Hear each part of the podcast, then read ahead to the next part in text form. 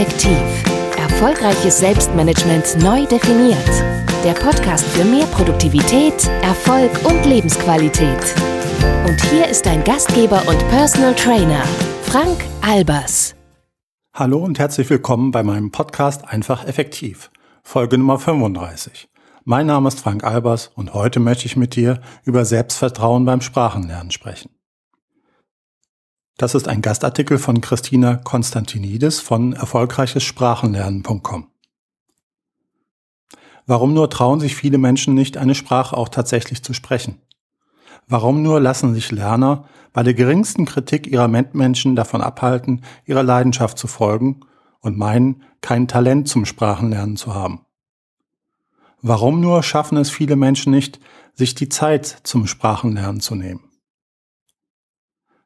Ich glaube, dass all diese Punkte mit einem mangelnden Selbstvertrauen in die eigenen Fähigkeiten zu tun haben.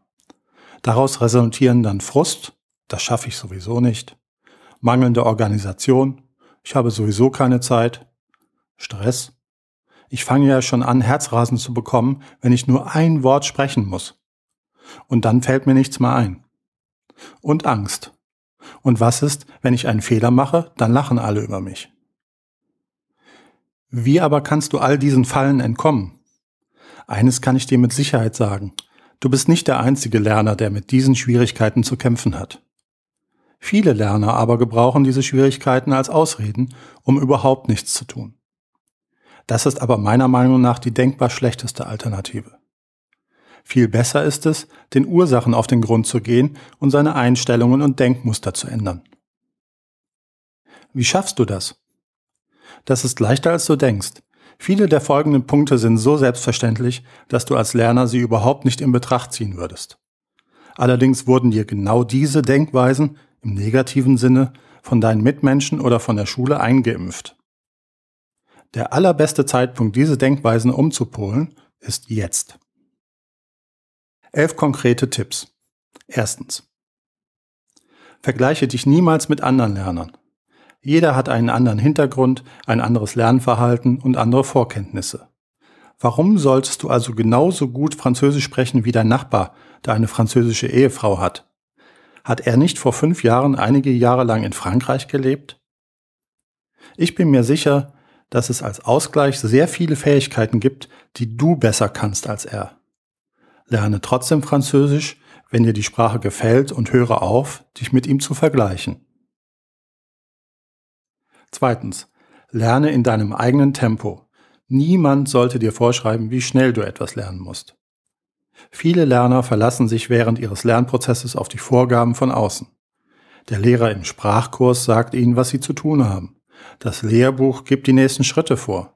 Ich finde aber, dass ein Lerner selbst für seinen Lernprozess verantwortlich ist und daher selbst entscheiden sollte, was er lernt, wann er lernt und wie viel er lernt.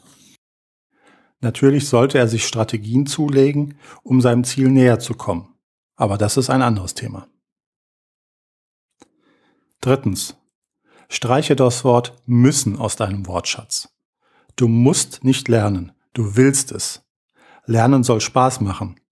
Und wenn das so ist, dann ist alles gut. Achte also ganz bewusst auf deine Formulierungen. Anstatt ich muss, sagst du in Zukunft ich will und achtest einmal darauf, welche Auswirkungen diese kleine Umformulierung auf deinen Lernprozess hat.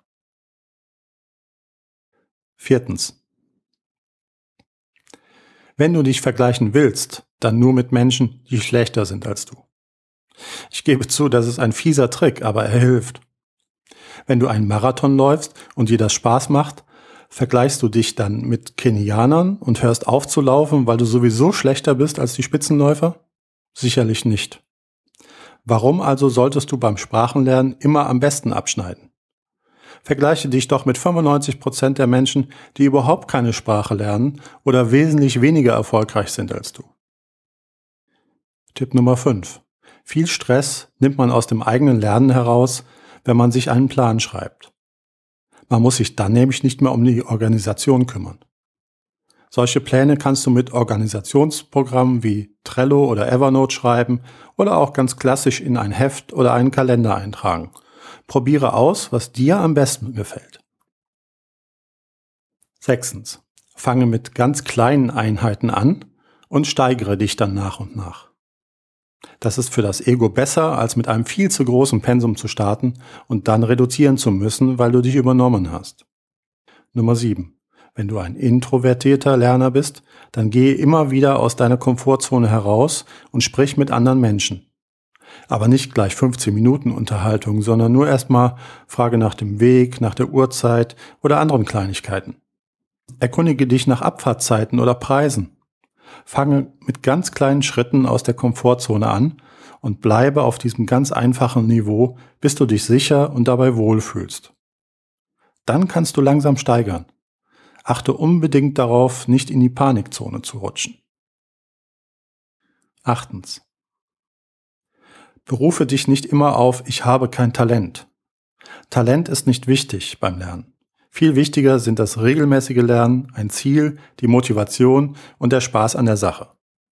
Kein Talent zu haben, ist immer nur eine Ausrede für die eigene Bequemlichkeit. Neuntens. Lerne eine Sprache nur, wenn du das selbst willst. Du musst nicht Spanisch oder Französisch lernen, weil jemand anderes das von dir erwartet.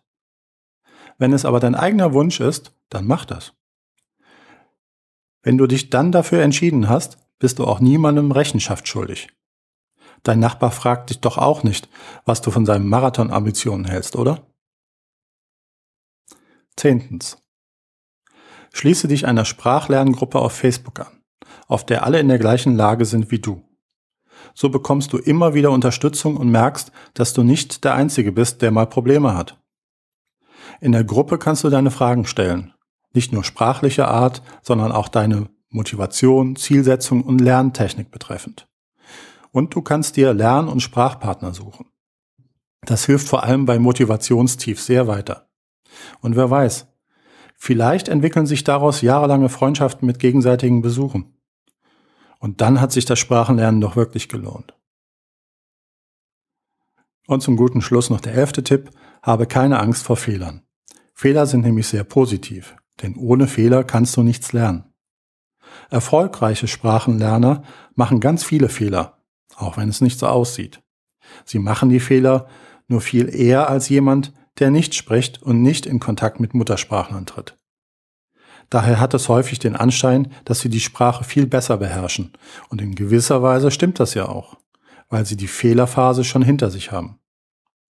Auf dem Blog erfolgreichesprachenlernen.com sind schon einige Artikel zum Thema Fehler machen erschienen, die ich dir in den Shownotes auch verlinkt habe. Was du jetzt tun solltest. Sei ehrlich zu dir selbst und ändere deine Einstellung und deine Arbeitsweise, um dein Ziel zu erreichen.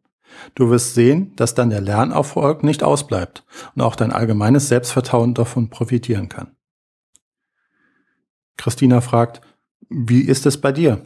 Hast du dich in einem oder mehreren Punkten wiedererkannt? Dann weißt du ja jetzt, worauf du achten solltest.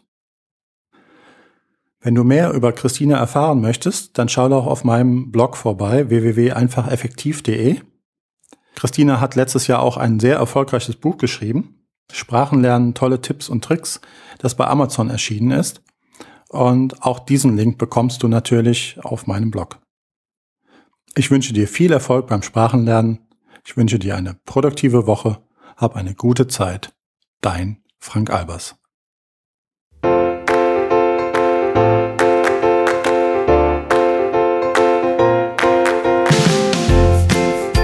Weitere Strategien und Tipps für mehr Produktivität, Erfolg und Lebensqualität findest du auf einfach-effektiv.de.